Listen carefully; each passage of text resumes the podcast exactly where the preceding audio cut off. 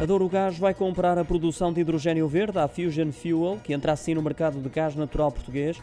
O acordo entre as duas empresas está fechado e foi divulgado através de comunicado. Ao todo serão 40 toneladas anuais com a Floen, antiga Galp Gás Natural Distribuição, a assegurar a construção da infraestrutura para operacionalizar este fornecimento. Ao que tudo indica, Évora será o local onde vai ficar instalado o centro de operações, que ficará concluído ainda este ano.